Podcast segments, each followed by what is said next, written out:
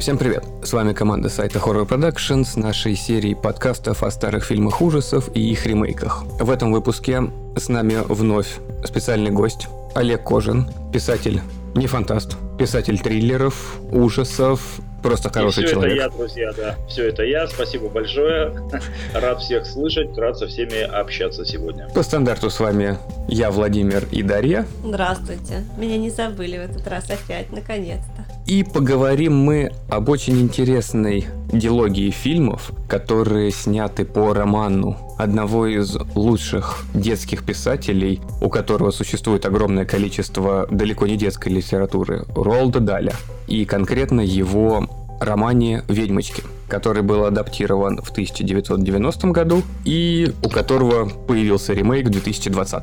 Пару слов, Дарья, о Руалде Дали все его романы были далеко не детскими, потому что они описывали как раз-таки его детство и издевательство в школе. У него была очень непростая жизнь. На самом деле очень много трагедий и смертей его как-то преследовало всю жизнь. Получилось так, что он родился в Великобритании в семье мигрантов из Норвегии. И, естественно, у него было в то время вообще приветствовалось, когда у тебя много детей. У него было три сестры родных, но так как отец был уже в возрасте, у него до этого была еще семья, то есть у него было еще брат с сестрой сводные. И получается так, что когда он был маленький, у него умирает сестра от аппендицита. Сейчас страшно представить, да, что от аппендицита можно было умереть, но тогда можно было. Да, можно и сейчас, честно говоря. Ну, если... это если совсем запущенный да, случай. Если постараться. Да. После этого умирает отец, который работал на судне рыболовецком. По факту у него мама остается одна с пятью детьми на руках, и ей проще всего было отдать его в частную школу. В одной он проучился два года, над ним издевались, потому что он был очень высоким для своего возраста. Она его отдала в школу типа пансиона, когда прям вот просто отвезла, все,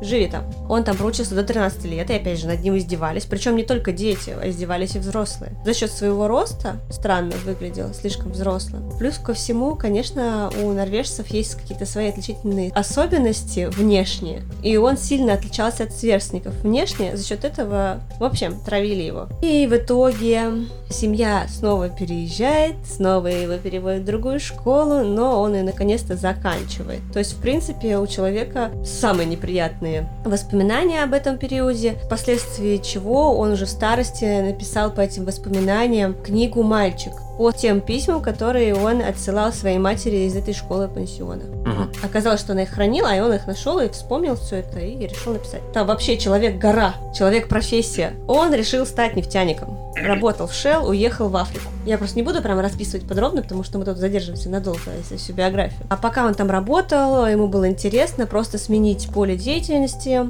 сменить страну. Там он начинает писать как раз-таки. Он начинает писать просто заметки вместо газету, там кто кого убил, там лев загрыз какую-то женщину, он про это написал, и прям пользовалась популярностью эта статья, потому что там все так было описано красочно. После этого начинается война, он вступает в ряды добровольцев в Африке, он вступает в ряды военных летчиков, его обучают летному праву. Летному праву. Ну, короче, он обучился на пилота, отслужил в ВВС Великобритании, но при этом там с ним тоже происходит очень странная вещь. Ему дали не те координаты полетные, и в полете у него закончилось топливо. Ему пришлось аварийно садиться где-то в пустыне, вследствие чего ему пробило голову. Его там с трудом нашли, откачали, он отлежал в госпитале, и после этого и уволили. Ну, как бы, да, человек был переломанный, то есть он сам покалечился еще к тому же. Затем его переводят в Вашингтон, в военном атташе каким-то работать, и там он уже начинает писать как раз свои статьи и повести для Нью-Йоркера, пытается как-то выбиться.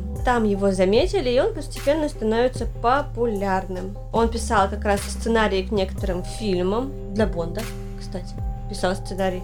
Далее он переезжает в Нью-Йорк совсем. Когда начинает издаваться, получается так, что он ходит на тусовки звезд и находит там свою жену, Патрицию Нил, которая на тот момент была начинающей актрисой и затем была достаточно популярной. У них рождается пятеро детей. Один ребенок э, тоже вот то, что смерть его преследует, получилось так, что второго ребенка сбивает машина, коляску в восьмимесячном возрасте, заработал гидроцефалию, но он выжил. И в итоге Дали занимается вообще после этого благотворительностью, помогает фондам, которые помогают детям с этим заболеванием. Затем умирает его дочь от кори. первая дочь умирает от кори. После этого он прям тоже вступает в фонд, э, который помогает как раз справлять мозги людям, что нужно как бы проводить иммунизацию, прививки важны. А потом еще и жена его перенесла аневризму сосудов головного мозга, прям вообще комбо. Но в итоге они разводятся, он находит себе вторую жену, с которой и живет до конца жизни. Получается так, что снимают фильм «Ведьмочки», и он успел, я так понимаю, его посмотреть, и вот в ноябре 90 -го года он умирает, и похоронили его там по каким-то скандинавским обычаям, по каким я не смогла найти но, видимо, с песнями викингов, чтобы было весело и задорно. С дракаром, отправляющимся в плавание последнее, в которое стреляет кто-нибудь из лука, чтобы поджечь его. Может быть, но это просто было на обычном кладбище, в церкви. Что не помешало им, собственно, отправить дракар в плавание. Найти пруд? Да-да-да. Выкопать его там. Но жизнь его, конечно, вообще трэш. А это же не помешало ему создать огромное количество отличной литературы. Понимаешь, вся эта литература основана, по большому большому счету как раз на его жизни, на тех случаях, которые с ним случались. Даже Чарли шоколадная фабрика тоже на издевательствах над детьми. Насколько я помню, у него была книжка «Мемуары дядюшки Римуса», там как раз про военного летчика. Больше всего мне почему-то запомнилось у него именно рассказ свинья он назывался. Ох, ты прям как в точечку ты попадаешь сейчас, потому что свинью я в свое время прочел в сборнике, вот это еще в 90-х, которые массово выпускались. Mm-hmm. Уж не помню, что это был за сборник, но в том числе там был Даль, да, и был как раз рассказ «Свинья». Я помню, что он меня дико впечатлил, потому что ничего не предвещало. Вообще ничего не да. предвещало такой концовки. Ты просто сидишь, как будто тебя стукнули чем-то тяжелым, ты, ты, ошеломленный такой думаешь, да нет, да не может быть. Да как же так? И я долгое время не знал, кто его написал, и когда уже вот интернет стал куда более доступным, да, я полез искать и нашел, что это Даль. И долгое время не мог провести параллель, что это тот же самый Даль, который Чарли Шоколадная фабрика, который Ведьмочки, и который невероятный мистер Фокс, и вот это вот все. Ну, это же прям удивительно. Да, настолько кровавого рассказа, ни к чему не предвещающего. Правда, я не ожидал то же самое, поэтому он настолько сильно запомнился. Я не помню остальные рассказы так же хорошо, именно как свинью. А еще он же мастер непредсказуемых концовок. Все ждут хэппи-энд, а там не хэппи-энд, никогда не хэппи-энд. Вроде как нормально, но не так, как ты ожидаешь. Но это больше для серьезной литературы, нежели для детской. Да, в детской тоже там ну. сплошное разочарование. Я ведьмочек не хотела дочитывать, потому что после просмотра двух фильмов я не хотела знать, какой из фильмов соответствует концовке. Мне не хотелось. Последние 10 страниц нет. Вот в этом плане как раз хорошо можно перейти к фильму «Ведьмочки», Барри Зоненфильд, который снял ремейк 2020 года. Все мы любим Барри Зоненфильда. Все мы его помним по «Людям в черном». В любом вот случае. настолько мы его любим. Да, мы настолько его любим, что... Столько людей. А, ну как... Помним только людей в черном. Да. А как же, а Смейк Адамсов? Конечно, конечно. Вот фильм 90-го года намного больше фильм Барри Зоненфильда, чем фильм Барри Зоненфильда 2020-го. О, это он же переснимал? Я просто очень далек от режиссерских дел, да, я, я и актеров-то с трудом запоминаю. Я смотрю как бы готовый продукт и уже оцениваю его. Поэтому ты мне сейчас открыл, конечно, вот глаза буквально. Так в 90-м это не он снимал. А, не он. Не Все, он, понял, а в 20-м именно он. Но вот 90-й по картинке, по манере съемки, mm, по спецэффектам. Я понял тебя, да. Угу. Это именно вот фильм Барри Зоненфельда. Ну, тут видишь, в 20-м вмешался Земекис со своим этим, со своими странностями. Мне кажется, ты что-то я, да, я потому что Земекиса спутать, Земекис подожди. и Дель Торо. Ну, Дель Торо, это его просто заставили. Его просто заставили. Его просто заставили.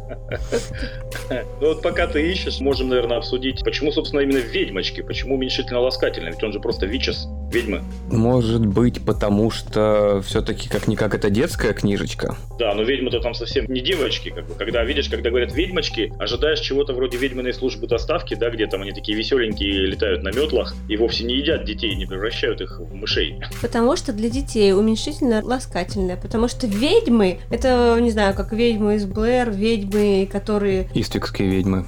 Вот, это считается взрослым, а ведьмочки это детское. Ну, такие миленькие, такие вот всего такие... лишь хотят съесть всех детей, да. да такие. Лысые, клыкастые, и вообще похожие почему-то на летучих мышей периодически. Ну, это в новом. И вообще как-то очень все там В новом странно. они были похожи на каких-то... Такие есть крысоподобные создания. То голый землекоп называется или вроде того. Они такие морщинистые, с двумя выступающими зубами такие грызуны. И вот почему-то мне эти ведьмы вот новые напоминали именно их.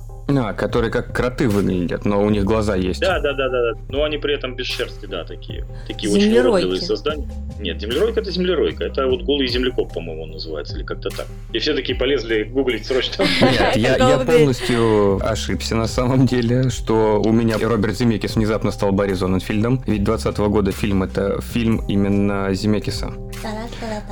Да. 90 это вообще фильм режиссера, о котором я ничего не знаю, это Николас Роек. Но даже у Земекиса, 20 года фильм Земекиса мы знаем по тому же «Полярному экспрессу», отличный детский новогодний фильм, ну, «Назад в будущее». Например, я его помню. Вот единственное, что я помню почему-то, что вот Страшилы он снимал. Страшила это Питер Джексон. Да ладно, вот сейчас мы... Страшилы это который с Майкл Джей Фоксом. Я не помню, какой Майкл Джей Фокс, но, по-моему, там был Земекис. Вот почему-то. У нас вот все перемешалось. Страшила, это который Фрайтнерс.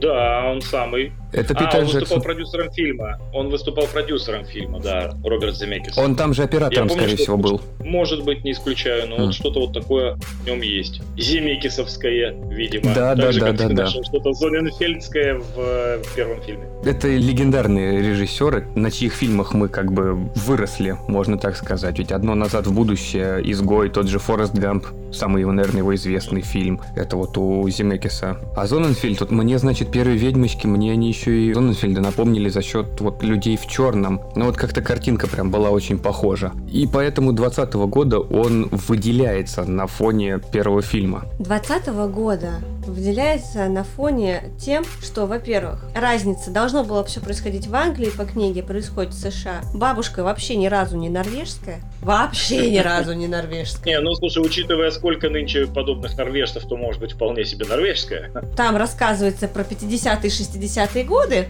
Мгм. Получается, Так как-то очень не очень. В интернете-то больше всего гадости этот фильм принял не потому, что они каким-то образом сильно извратили книжку Ролда Дали, а именно потому, что афроамериканцы 50-е годы и внезапно они едут в богатейший отель для белых, куда им проход заказан. Вообще. А, ну потому что там какой-то родственник работал, и он типа бесплатно может их там поселить в Родственник. хороший Еще номер. Да, это родственник, бред. он там поваром был. Да, но это бред, такого не бывает. Такого не может Ну, они, быть. Да. они бы вылетели оттуда вместе с родственником. Вообще, как бы разговор-то тут не о том, что как-то сильно они испортили, да, с точки зрения там визуала или еще чего-то. Вопрос к реалистичности. Тут можно, конечно, сказать, что если уж мы принимаем условность, что у нас там существуют ведьмы, которые могут превратить людей в мышей, то почему бы нам не принять условность, в которой они могли заселиться в этот отель? Но, честно говоря, да, учитывая современные тенденции, мне, например, это тоже очень резануло. Просто потому, что начинаешь в какой-то момент уставать, когда тебе насильно запихивают в голову, да, что вот это было именно так, хотя это было совершенно иначе.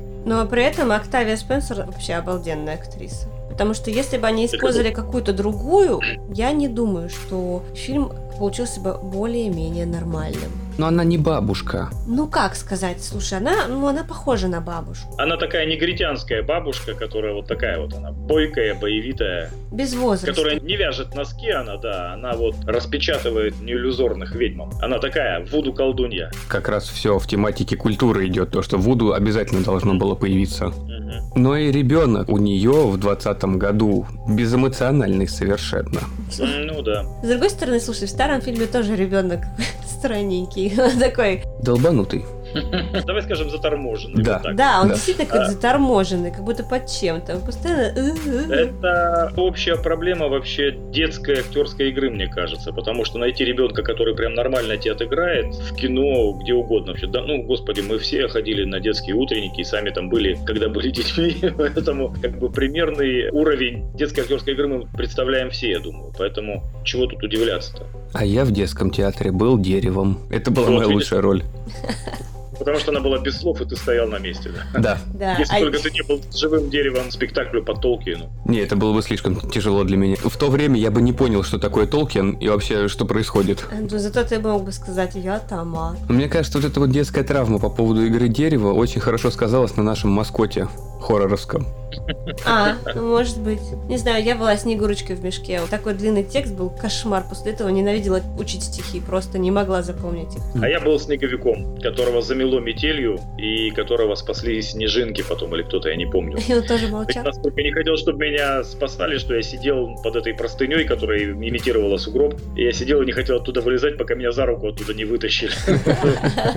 Твой выход вообще. Вот она детская актерская игра, и можем ли мы предъявлять что-то ребенку, который в своем возрасте на взрослой съемочной площадке отрабатывал целые дни и действительно работал. С другой стороны, да, там очень много незнакомых людей, взрослых, все чего-то от тебя хотят, а ты такой, э, а что, отстаньте от меня, сколько можно? Может быть, поэтому такое было? Не скажи. Для 90-го года, наверное, потому что был определенный круг детей, которых снимали в Голливуде. Тот же Калкин, еще парочка детей. Еще которые- парочка детей. Да. Клуб Микки Мауса, условно. Да, они же оттуда все Калкин, были. который- Калкин, который прославился преимущественно тем, что умел шлепать себя по щекам и кричать. Да.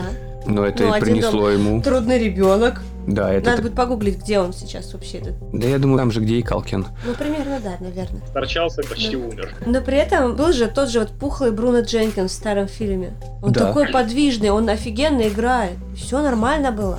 А что офигенно играет? У него роль минимальная. Он, как пухлый мальчик, должен говорить, что я хочу конфет, отдайте мне конфеты. И он должен ругаться со взрослыми, Так которые он не ему. тормозит же, он просто идет и говорит, хочу конфет, дай пожрать.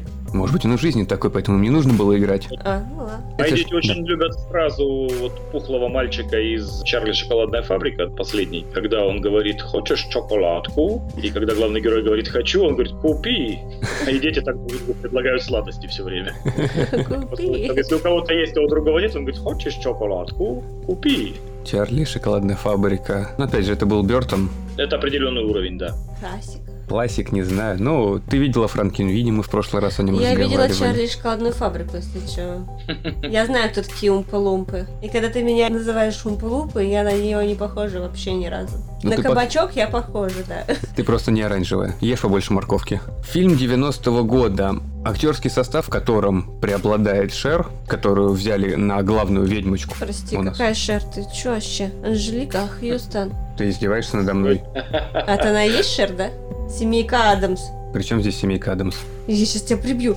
Анжелика Хьюстон ее зовут. Анжелика. И Она же снималась в семейке Адамс. Она не снималась в семье... А, подожди, Мартиша разве... Мартиша это Анжелика Хьюстон, это разные люди. Анжелика Хьюстон, да. Это Вова!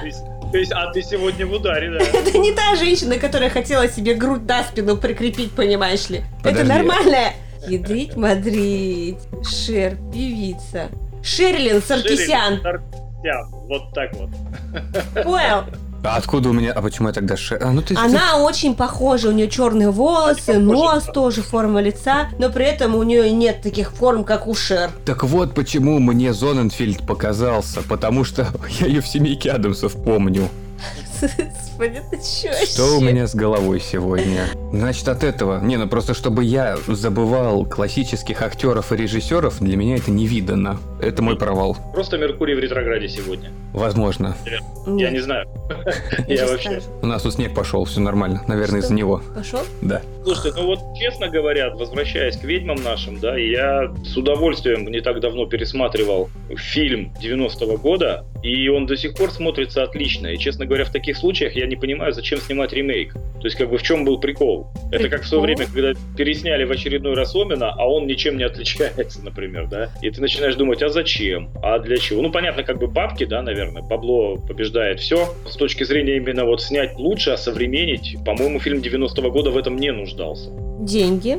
Это первое, да. Второе, нынешнему зрителю, ну, это нам интересно то, что в 90-х было снято. А дети, ну не дети даже, это люди просто на 15 лет младше нас, 15-20 лет младше. Им это уже не заходит. Не просто так сейчас Пиноккио переснимают, Русалочку, они не понимают, как так. Ну, это понятно, да, это понятно, потому что даже скорость восприятия немножечко другая сейчас, и скорость съемки тех же смены кадров совершенно другая. Да, я просто пытался детям поставить какие-то вещи, которые я смотрел в детстве и был от них в восторге, и пересматривая с ними, глядя их глазами, я понимаю, насколько они медленные, насколько они такие какие-то текучие. Хотя в детстве мне казалось, что это лютейшей скорости боевики, какая-то невероятно подвижная там фантастика или что-то такое. А смотрю с детьми понимаю, я вижу их скучающие лица, они зевают такие по... Можно нам что-нибудь не из времени, когда мамонты носили тебе видеокассеты?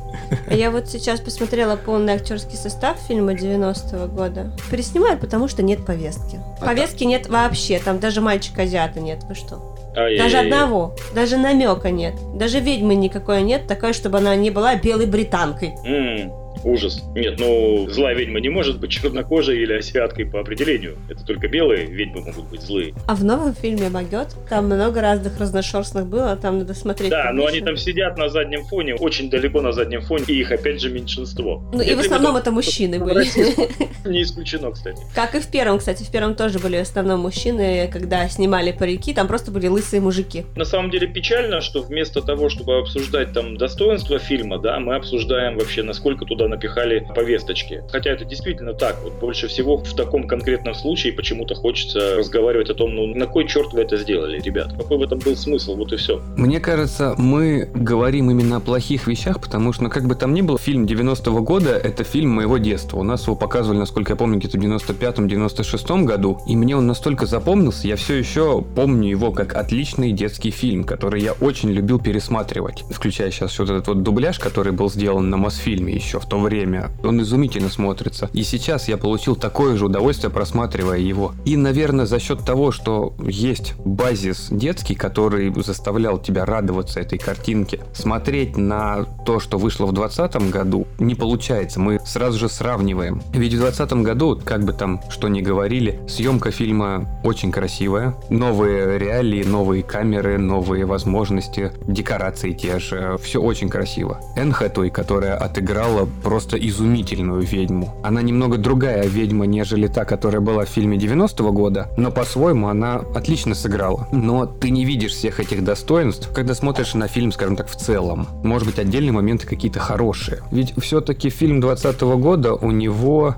финал по книжке, не так, как сделали в 90-м году. Не совсем по книжке. Но не то, что он становится мышь-преподаватель, который рассказывает детям, как нужно бояться ведьмочек. Нет, который готовит армию детей, которые будут бороться с ведьмами. Но я к тому, что именно он остался мышью. Да. Ведь в 90-м это более приукрасили. Ребенок должен был вернуться. Плюс одна из подручных самой злой ведьмы стала хорошей, которая начала белое носить. И она помогла им. Было снято две концовки, которая по книге и вторая хэппи-энд. Провели просто просмотр фокус-группой. Людям, естественно, естественно, захотелось увидеть хэппи-энд. Почему нет? Детский фильм должен заканчиваться хэппи-эндом, насколько бы тяжелой не была история сама по себе. Ведь ну то, что он остался мышкой, как в книге, это все равно хорошо, потому что он... Э, он все-таки победил. Да, во-первых, он победил. победил да. Во-вторых, там смотри, какая концовка. Он с бабушкой отстроил себе дом в доме. У него там прям вообще американские горки. В принципе, он неплохо живет, хоть и в образе мыши. Кстати, для 90-го года смотреть на вот эти горки, на то, как поезд катается по всему дому, на все вот эти механизмы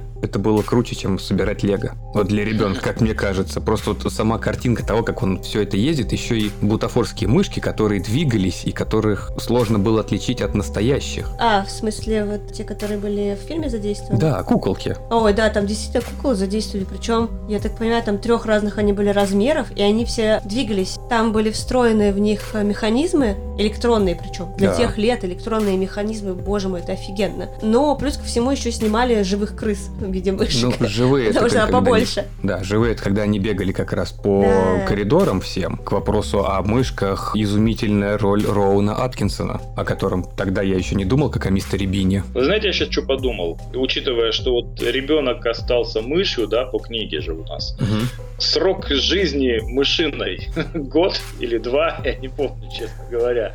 И, и с этой точки зрения, как бы хочется верить, что он все-таки остался волшебной мышью, да? Как было показано во втором, ну, в ремейке, ведь он, mm-hmm. там прошло чуть ли не 6-7 лет, он уже такой старенький мышь, чуть ли не с тросточкой ходит, и бабушка у него уже mm-hmm. посидела. Ведь это на самом mm-hmm. деле они столько не живут. Об этом и речь, да.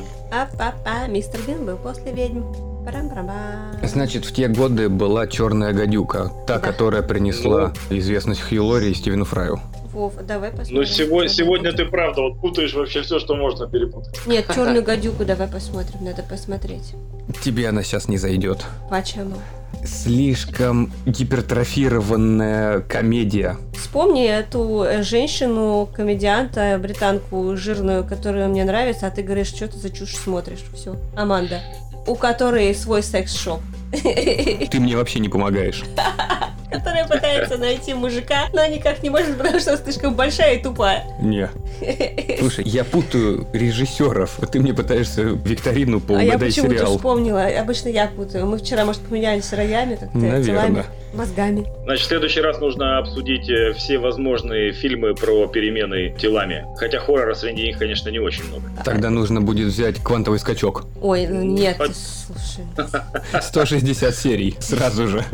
Полгода смотреть. Нет, не надо. Возвращаясь к нашим мышкам, ведьмочкам и прочим товарищам, мы подняли вопрос такой, да, о торжестве справедливости, скажем, Мгм. в детских фильмах. И это действительно так, мне кажется, да, потому что все-таки, как бы там ни говорили, что ведьмы это достаточно взрослое произведение, хоть и детское. Когда вот говорят так, что не совсем для детей, на самом деле оно для детей. Просто это тот самый случай, когда к детям относятся не как пуси-пуси какие-то, да, непонятные, а именно как к личностям, как к людям, которые тоже способны что-то понимать, что-то для себя делать, какие-то выводы. Поэтому, наверное, существуют такие вещи. И причем они действительно становятся легендарными. Вот как ведьмы, как, например, Лемони Сникет, который тоже совершенно такой мрачный абсолютно, да, даже если взять, например, «Лев, колдунья, платяной шкаф», где само убийство Аслана, оно очень жестокое, жесткое. То есть оно тоже такое совсем не детское, можно сказать. Но при этом такие книжки, они действительно как-то то ли запоминаются больше, то ли лучше как-то детским умом перевариваются.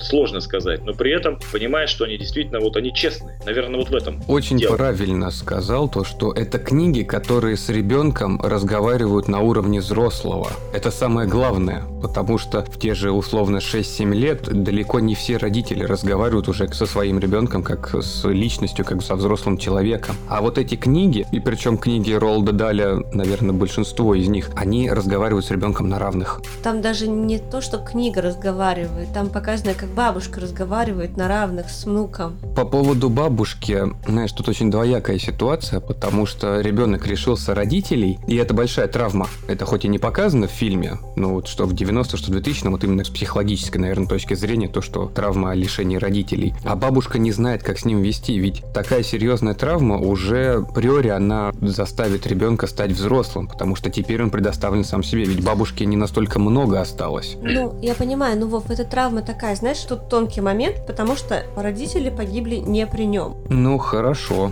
Но само осознание, то, что вот у тебя есть любящие родители, мама и папа, которые каждый вечер приходят с работы, забирают тебя из детского садика, водят в школу, что-то такое. А тут в один день у тебя это отнимают. Ну. Причем для нас перемена мест слагаемых, хоть мы и ходим на работу каждый день, там условно проснулся в одно время с утра, позавтракал, умылся, оделся, пошел на работу, отработал, вернулся домой. Даже у нас, когда меняют какую-то часть вот этой вот нашей рутины, нашего стандарта, к которому мы привыкли, это вызывает некое... ну, Неудобство. Неудобство, да. Я говорю как дедушка какой-то. Ты здесь есть дед пердед. Там вообще просто бабулька классная. Бабулька с трубкой, которая говорит своему внуку, хочешь пыхнуть? Я когда книжку читала, я обалдела. Думаю, так, так, в фильме этого не было. А что это, интересно, там дальше будет? Когда писалась книга, еще не было таких жестких законов антитабачных. Ну, ему там 7-8 лет. Ну, даже если 10. Нет, 10, наверное. Я просто точно не помню. Ну, с другой стороны, лучше с бабушкой попробовать, чем непонятно где. А что, А, чтобы вы понимали, в свое время впервые попробовал сигарету. Я был, по-моему, в первом классе, или, может быть, даже я был еще в садике. У родителей была какая-то вечеринка, кто-то выронил сигарету, я зашел, делая вид, что я ее курю, там все ха-ха-ха посмеялись, кто-то взял и чиркнул зажигалкой, а я взял и затянулся. Плевал дальше, чем видел, конечно, вот и с тех пор не курю. Совершенно. Так что, может быть, есть какой-то смысл в том, чтобы дать детям пораньше попробовать, что это дрянь. У него на подкорке закрепится это, что это действительно не очень хорошая привычка. Возвращаясь к отсутствию родителей, есть такая шуточка на тему того, что самые лучшие становления героев, самое лучшее становление героя происходит после гибели его предков. Там, и начинается перечисление. Там тот же самый Бэтмен, тот же самый Король Лев, уже упомянутые сегодня сиротки Бадлеры из Лемони Сникета. Угу. Ну и вот, опять же, ведьмочки тоже в том числе. Это каким-то образом приводит ребенка к тому, что у него нету защиты, ведь родители в таком возрасте воспринимаются как главные защитники. Вот сиротки из Лемони Сникета, ну, над ними действительно издевались. Вот до момента, пока они попали к своему дядюшке, у них далеко не веселая жизнь была. Так и а, после. Все книги такие очень невеселые, и заканчивается все не то чтобы весело, честно говоря. Ну вот мальчик из ведьмочек, у него настолько хорошая баба, бабушка, причем бабушка не которая гиперопекает его, а которая как со взрослым рассказывает ему о ведьмах. Она с ним как с другом общается. Это на самом деле решающее. Она Может с ним быть. общается, во-первых, как с другом, во-вторых, так как она старенькая, у нее тоже стресс, у нее, извини меня, дети умерли. У нее начинается воспаление легких, где-то это говорится, что это диабет, просто в книгах. И... В ремейке это диабет, в первом фильме это воспаление легких, потому что она курящая. В фильме это тоже воспаление легких, типа гриппа, ну, угу. Пневмония. Да, там была сиделка, но ему пришлось самому начать ухаживать за ней и понять, что все, детство как бы кончилось, чувак. Ему некогда было думать о том, что и гревать вообще некогда было, о том, что родители погибли, о том, что он бедный, несчастный ребенок, боже, какой стресс. У него нет на это время. Ему надо ухаживать за бабушкой. Все. Они как два друга, которые друг другу помогают. На самом деле здесь тонкая грань, да, это даже психологи говорят, что, в общем-то, если вы хотите быть своим детям другом, то вы хорошо подумайте, потому что друзей-то у них, в общем-то, будет всяких разных, а им нужны именно родители. То есть родитель не должен до конца превращаться в друга, и я, в общем-то, с этим согласен. Должен быть какой-то, какая-то граница должна быть. Это я лезу в дебри детской психологии, в которой я ни черта не шарю. Но, к слову, о книгах, вот, например, я своим детям читал Геймана «История с кладбищем», угу. ну, которая Грейвьярд. Обалденная вещь и тоже совершенно не детская. И тем не менее, я им читал, когда им было 6 было старше и 4 младшему. Младший, конечно, вообще так слабо соображал, что там происходит, но ему просто нравилось, когда это я читаю звук голоса. Вот старшая, ей, да, она запомнила. Да и, честно говоря, младший запомнил, на удивление. Вот там какие-то вещи, он такой, а, говорит, я помню, это мальчик, там, говорит, у него вампир был, ручной. Хотя он был совершенно не ручной, да. А сейчас они уже повзрослее, 11 11 и 9, и я им читаю, опять же, Геймана внезапно. «Океан в конце дороги». Это же шикарнейшая вещь, хотя она тоже совершенно, ну как, я не скажу, что она совсем не детская, да, но она и не совсем детская, потому что там тоже ребенок, хоть и у него и есть родители, с появлением вот этого страшного существа, родители перестают быть его защитой, да, и превращаются в угрозу даже. Это вот такой интересный ход, когда, опять же, ребенок э, вынужден обращаться за защитой к совершенно, казалось бы, посторонним людям, ну, которые в итоге оказываются не совсем людьми, но тем не менее. Ты абсолютно правильно заметил, что чаще всего этот стресс именно именно заложен в том, что ребенок лишается защиты, лишается опоры, и он сам становится взрослым, по сути. Ну, у Геймана, мы это еще и в прошлом выпуске также затрагивали, обсуждали, что у него почти все книги некая детская составляющая, которая преподнесена так, что ее могут понять и дети, и взрослым она будет интересна. Может, ему тоже тяжело в школе было? Просто он об этом не говорит. По этой же теме, кстати, вот хочу посоветовать. Не так давно я для себя просто совершенно случайно прочитал детскую книжку Клайва Баркера. Рисованная, которая с рисунками Баркера же самого, Да, правильно? да, да, да. Похититель времени, по-моему, Ой, а у нас как... переведена. А я вот не помню. Я помню, что я прочел первую часть, но она мне просто не понравилась, потому что она сильно упрощенная. Она прям детская-детская, вот настолько детская, что ее было скучновато читать. Как-никак Баркер закончил читать «Восставшего из ада», и мне было интересно, какую детскую литературу он может сделать. Я ожидал от него что-то вот на на уровне Геймана, либо того же Стивена Кинга, но она действительно прям совсем детская у него получилась. Да, несмотря на то, что там напиханы вот эти вот деревья с висельниками, там что-то еще, там я уже не помню, все равно ты читаешь, такой думаешь, ну как бы, окей, вы напихали туда вот деревья с висельниками, а что дальше, в общем-то. От этого не стало как-то сильно страшнее, не стало как-то сильно интереснее, то есть, ну такая вот детская литература для галочки, мне показалось. Да, ну просто на уровне своего имени выпустить что-то для детей, чтобы еще продавалось. Слушайте, блин, похититель ну, вечности. мне да, показалось.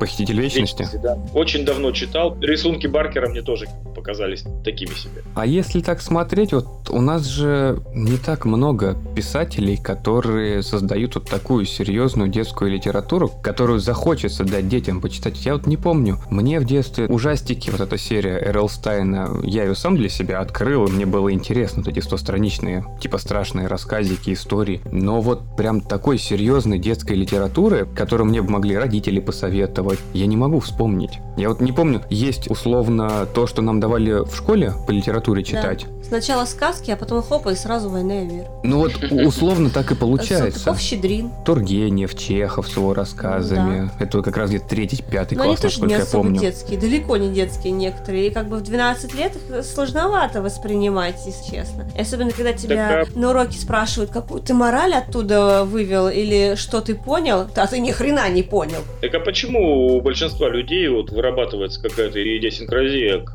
литературе со школьной скамьи? Именно по этой причине, потому что начинают напихивать литературой, которую читать в таком возрасте, возможно, даже противопоказано. Я не так давно судил один конкурс литературный. Я должен был отсмотреть ряд работ и выбрать из них лучшие. Мгм. Так вот, чтобы вы понимали, да, там были видео работы, там были рецензии на книги. И, в общем, вот я смотрю, это подростковый, детский подростковый конкурс был. То есть там максимальный возраст 18 лет. И я смотрю, и подавляющее большинство это вот у детей Муму, например.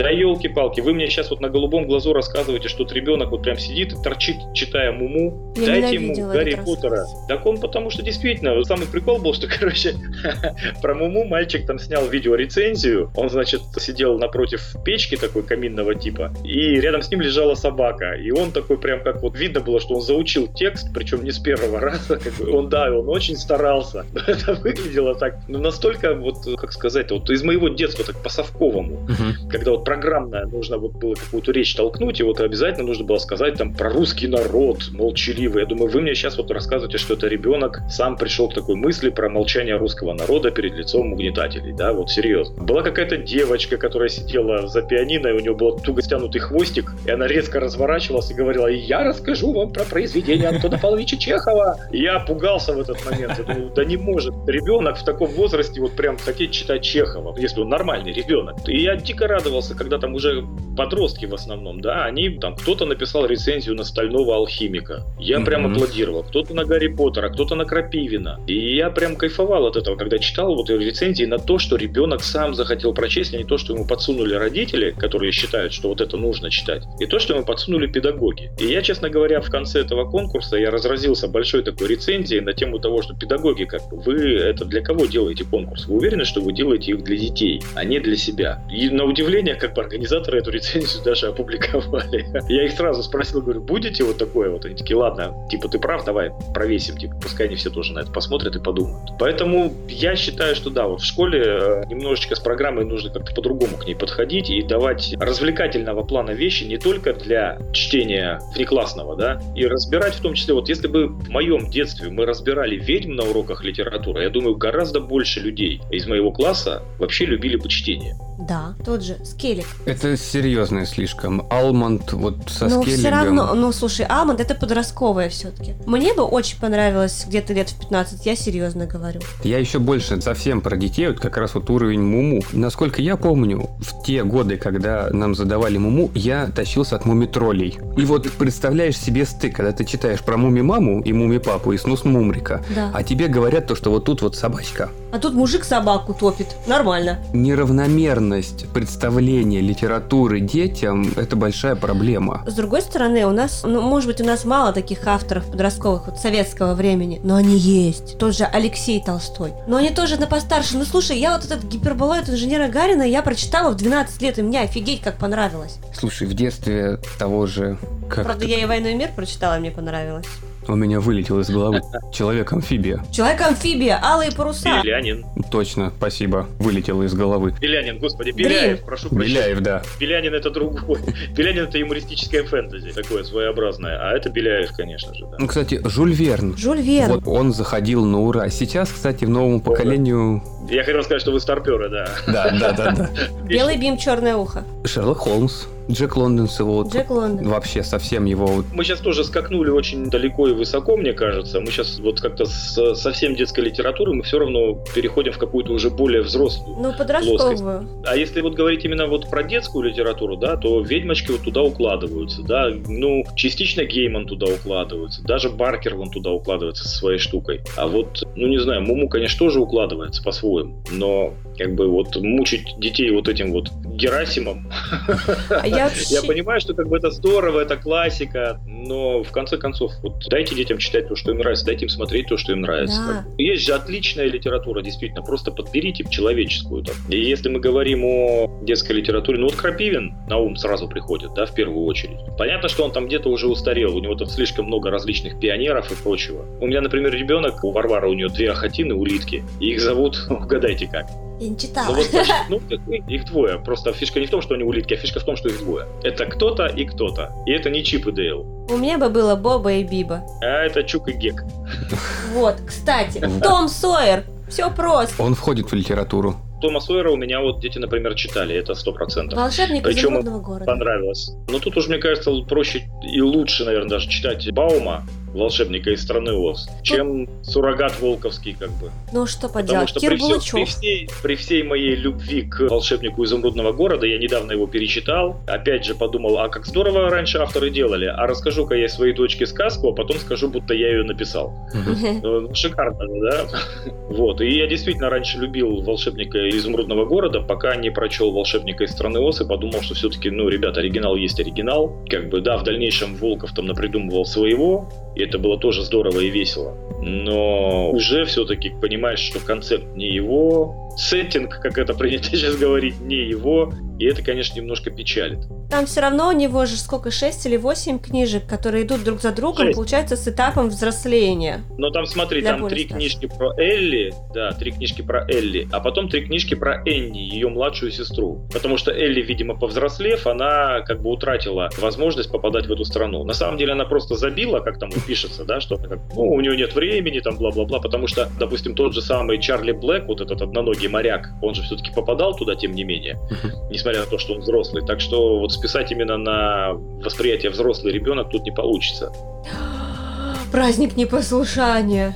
Да, в том числе. Королевство кривых зеркал, Незнайка. Ну... У нас очень много книг, но почему их не дают? Почему дают сразу нет, нет, Муму? Книг, нет, их дают, их дают, но именно как внеклассное чтение. Почему-то разбирать их на уроке кажется, видимо, ну, недостаточно, недостаточно скучным, наверное. Мне кажется, ну, не дай бог дети будут заинтересованы. Наверное, да, не преподавателю скучно, потому что это взрослый человек, который работает с детьми. Это да. был сарказм вообще, да, с моей стороны сарказм. Я знаю. Нет, просто, наверное, должно быть э, интересно не преподавателю, а как бы ребенку. Вы должны его заинтересовать заинтересовать, чтобы он хотел учиться, он должен идти в школу и думать, вау, я иду в школу, наконец-то, а не так, господи, опять. Вот видите, вы позвали на подкаст писателя, и мы разговариваем о литературе вместо того, чтобы обсуждать фильм. Фильм же основан на книге, на детской книге. Последнее, что по книжной тематике я хочу поднять в этом плане, возможно, мы примерно же одного поколения. Нам очень повезло, когда вот вся эта серьезная литература была в школе, это уже где-то финальные классы. В это же время вышел Гарри Поттер.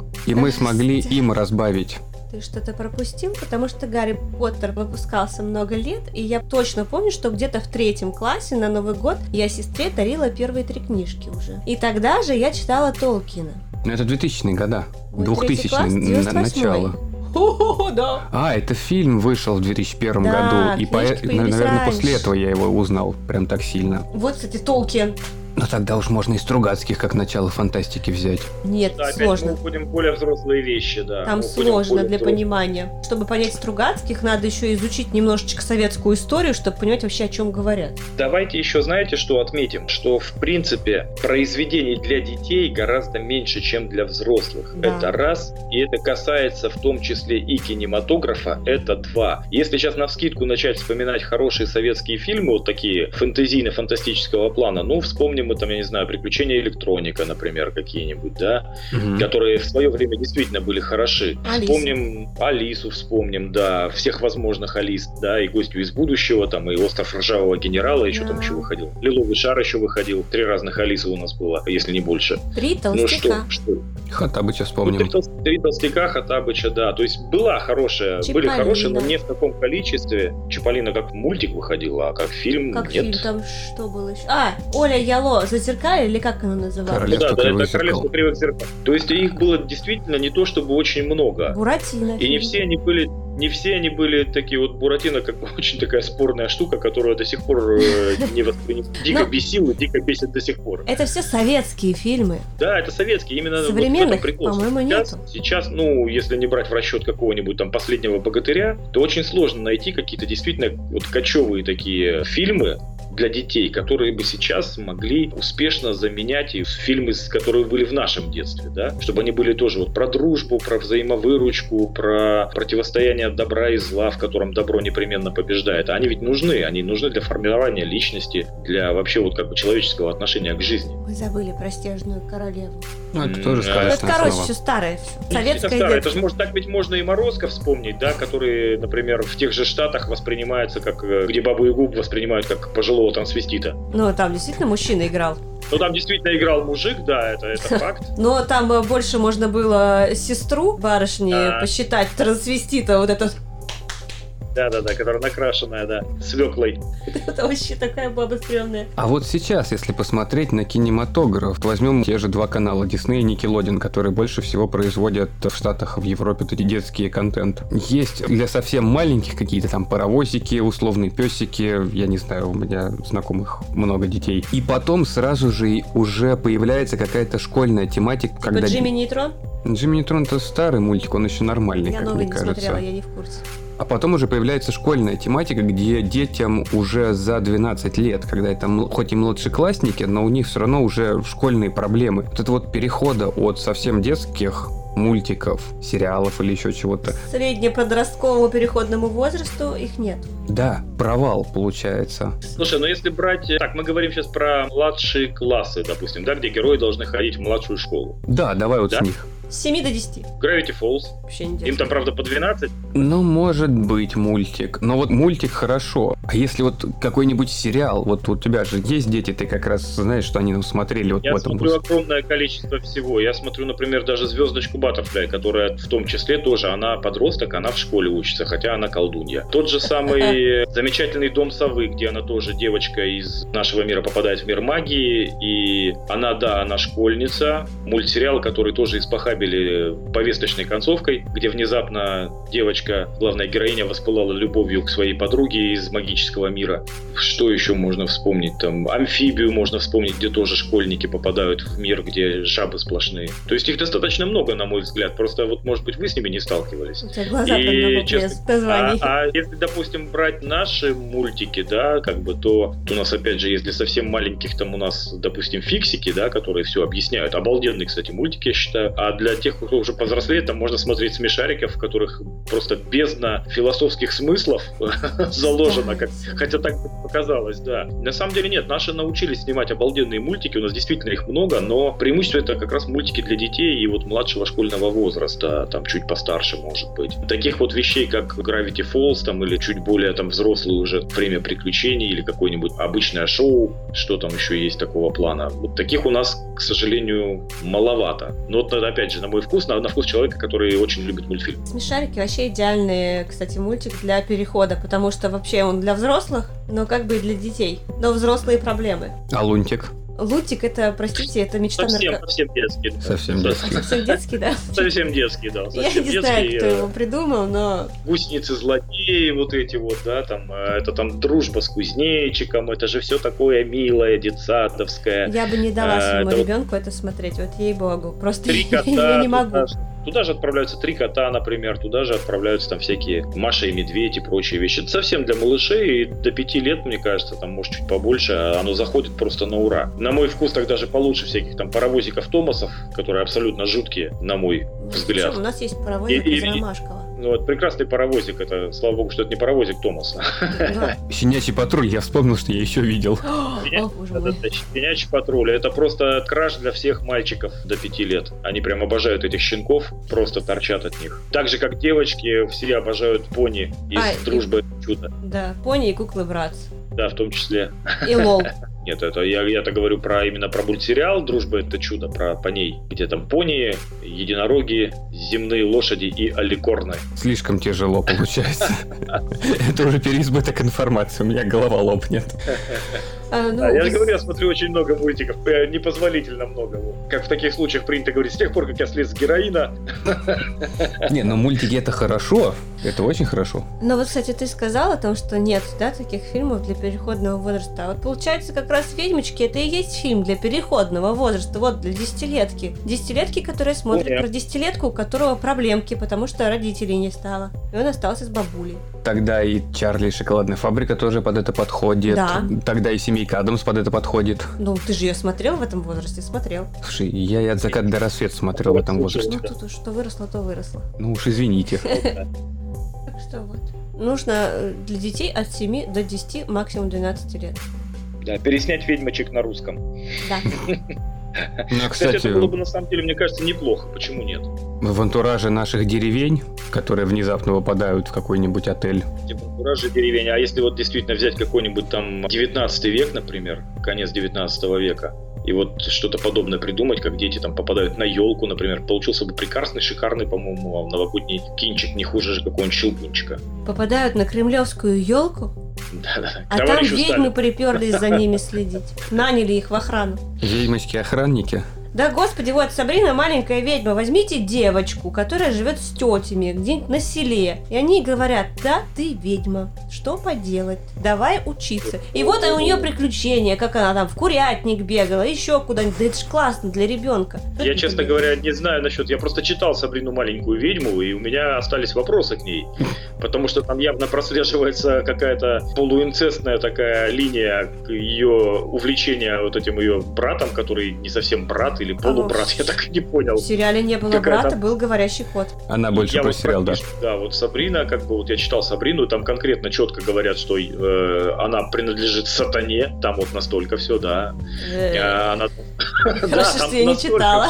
Я читал тоже далеко не все, я читал какую-то из книг. И она действительно такая очень странная. Я понимаю, что она вроде как для детей такая попытка сыграть в девочкового Гарри Поттера, хотя она была раньше, по-моему, Гарри Поттера и существенно. Но при этом, да, зачем-то напихали сатанизм, Э, какие-то ритуалы, вот эту вот непонятную, прям японским чем-то повеяло анимешным, когда вот, вот этот старший брат, весь из себя старший брат, который не совсем брат, и девочка вот эта маленькая, которая готовится стать женщиной, это все очень странно как-то и на тоненького там, что я с подозрением отношусь к таким вещам. Хотя, может быть, это как бы, может быть, это моя личная проблема, и тут, доктор, а где вы так извращенческую порнуху берете, да? Да мы уже хотим или не хотим, а мы везде видим что-то не то. Может быть, да, уже просто вот собака-подозревака включается в какой-то момент. Но, вот. честно, вот к Сабрине, как к литературному произведению, у меня остались большие вопросы. Я прочел одну книжку, понял, что это, конечно, ориентировано совершенно не на меня. Я так и не понял, да, зачем там вот напихан прям откровенный сатанизм в подростковую вроде бы книжечку. А я вот даже не могу припомнить нашего фольклора про ведьм такого, чтобы можно было как-то... Ну а как же вот ведьма с железными зубами, которая как бы Иванушку этого, он бедный сидел на дереве от нее прятался, а она грызла этими железными зубами корни у дерева, чтобы у дерева упало вместе с ним. Так, и фраз «покатаюсь, поваляюсь, Иванушкиных косточек поевши». Я Мясе кататься, совсем всем ведьмочка. Прекрасная штука, абсолютно. А Баба Яга это же просто самый-самый вот. архи. Ну, Яга это да. Я имела в виду ведьмы такие, которые... На метле летают? У нас. Не страшные, скажем так, внешне, но которые гадкие гадости делают. Гоголь Ви. А. Нет, ну почти. Ну, я имею в виду детская. Школьная литература, младшие классы. О, это, это вообще ужасно было. Я, кстати, не восприняла вот этих вечера на хуторе близ Диканьки, я не смогла. Нам надо подводить итог. Да нет, нам еще к фильму нужно вернуться, потому И что... к фильму вернуться. Да. По литературе это, конечно, хорошо, но возвращаясь к фильму «Ведьмочки», в оригинальном фильме 90-го года, если посмотреть, каким образом в те годы показывались вот эти самые злодейские злодеи, все плохие персонажи, те же самые «Ведьмочки», у них как бы переигровка идет. Вот особенно, когда они сидели в амфитеатре, в зале, где выступала главная ведьма. Если посмотреть на их актерскую игру, ну и вообще на всю игру в фильме, комедийность Роуэна Аткинсона в их манерах присутствует, которая, наверное, должна была пугать детей. Ты имеешь в виду, когда они снимают парики, вот это почесаться как-то очень странно. И это тоже Ну, вот Ну, такая клоунада, да. Да, да, да, да, вот клоунада, хорошее слово под это, подо все. Она была оправдана именно вот своим временем, скажем так, да, тогда было принято снимать вот в таком плане, и злодей тогда должен был быть немножечко комичным, то есть он не обязан был быть до конца злодеем прям. И какая-то вот такая смешная человечность, она, в общем-то, делала этот фильм именно более понятным ребенку, получается. Вот. И это делает его огромный плюс, когда нету подразделения. Ведь ведьмочка, она может быть миловидная, она может быть вот с этой с бородавкой на носу, она некрасивая, но что-то притягательное даже Да. для ребенка в ней есть. Это в фильме 89-го, причем. 90 89 90 Ну, плюс-минус там. Хорошо. У меня записано 89 И при этом у них нет этого ляпа, то есть они действительно, как по книге, что у ведьмы не должно быть пальцев на ногах. Обрубки. Мгм. А вот которые в 2020 там мало того, что ведьма, они такие, ты прям видишь, что она гадина. У нее прям на лбу написано. И при этом у них есть средний палец до ноге почему-то. Они Мне вот похожи это на непонятно. куриц. Куриные ножки. Да, куриные ножки. Зачем? Эффекта омерзения, наверное, Эффекты мне омерзения? кажется. Ну, просто, блин, я даже не знаю, как это сказать, что, что они там... Нет. Нет. Нет, Не я надо нет. Фрейда. акулю всем показывают своими ногами. Не знаю, как. Очень неприятно было. Но там и так неприятно, особо, когда снимают все эти парики, вот эти экземы, червцы, но это везде есть и по книгам. Плюс ко всему, смотри, главная ведьма, она должна была перевоплощаться, она как бы снимает маску. Угу. Просто снимает маску. Все. В 2020-м что там было? Она полностью прям костюм расчехляется, такая змея из нее сползает, прям вообще полностью из кожи вылазит. Но тут уже, мне кажется, за счет времени, то, что в 2020 году снять маску и напугать этим тяжеловато. Нужно показать именно, что вот она вся прям совсем злодейка То полностью. есть а, она вся нечто какое-то существо когтистое, которое состоит только из голых мышц. Но у нее и рот раскрывался немного, как у Джокера. Немного у всех у них так и раскрывался. И у них у всех это было видно, что они типа загримировали такие полоски. Как будто вот сборище женщин не по защите прав детей, а сборище женщин тех, кому когда-то там нарисовали улыбку Квазимода. Косплей Джокера. Джокер, который Нолановский. Хит Леджер. Получается, не так много еще можно в фильмах сказать. Единственное, что было бы интересно, ты, Олег, с детьми эти фильмы не смотрел? Смотрел, смотрел, Смотрел? да. Им, в принципе, понравился и тот, и другой. Я, поэтому я в сегодняшней беседе поднимал уже тему Мгм. насчет того, что как, какой смысл был переснимать фильм 90-го года, да, если он и сейчас заходит на отлично. Даже детям заходит на отлично. Не только мне, что можно было списать на ностальгические чувства, и в том числе и детям моим, которые гораздо более критичны к таким вещам. Опять же, мы смотрели на него со стороны самое начало фильма, когда у тебя не Норвегия, а Алабама. Да, это по мотивам Руалда Дали хорошо вы сделали, но наша ностальгия не давала нормально погрузиться в этот фильм. Да, это Алабама не 2020 года, если что. Ну, 50-е годы, Вот да. они тоже должны были понимать, что они делают про те года. Тогда такого быть не могло. Тогда очень это сильно потому, что вы- притесняли. Вы просто белые расисты, вот что все дело. Но это истории не соответствует. Ну не было такого. Да, видишь, если у них чернокожая Анна Болейн, то о чем речь может идти дальше? Там? Екатерина тоже скоро будет. Большой плюс для любителей кинематографа, если сравнивать фильмы 90-го и 20-го года. Мы, конечно, опять же, это будет что-то такое на старческом сказанное, невзрощенное на компьютерной графике. Мне показались вот мышки, которые именно куколки, которые живая съемка этих куколок, намного более приятные для глаза и как-то более милые, нежели 3D-шные мыши именно в 20 году. А, в 20 году еще девочку ввели. Левого персонажа, которого не было. Да, кстати. Я что-то про нее даже забыла. Но это уже разбавление, не может быть много мальчиков, должна быть девочка. А, понятно, да. Причем, заметь, девочка была белой мышкой. Ну, чтобы можно Что было ни о чем не отличить. говорит на самом деле. Да. Если сравнивать фильмы по какой-то визуальной графике, Ну, правильно, э, это 90-й, бессмысленно 90-й год все равно смотрится красиво. Все равно смотрится хорошо. Пускай там очень много дыма везде, пускай там камера, которая любит промеж ног мотаться у людей, особенно на конвенте ведьмочек, но оно все равно смотрится очень интересно. Но и 20-й в этом плане все-таки как-никак шагнувший очень сильно бюджет и графика позволяют делать то, что в 90-м не могли. Но это мы уже начинаем повторяться, потому что это мы уже обсуждали, да. Да?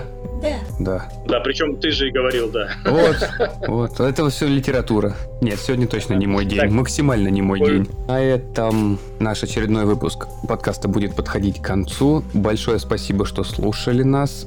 Не забывайте посещать сайт и заглядывать в наш телеграм-канал, оставлять свои комментарии. На сайте вы можете найти очень-очень много всяких статей, рецензий. Ну и вообще, может быть, что-нибудь интересное для себя подчеркнете, читайте. Обязательно подписывайтесь на нашу группу ВКонтакте и группу в Телеграме. И подпишитесь на группу ВКонтакте Олега Кожина, которая называется «Шкаф с кошмарами». Да, это так. Я же от себя добавлю, смотрите хорошие фильмы, а плохие фильмы не смотрите. Вот так. Такая мудрость житейская от Олега Кожина. Всем спасибо, всего доброго. До новых встреч! Всем пока!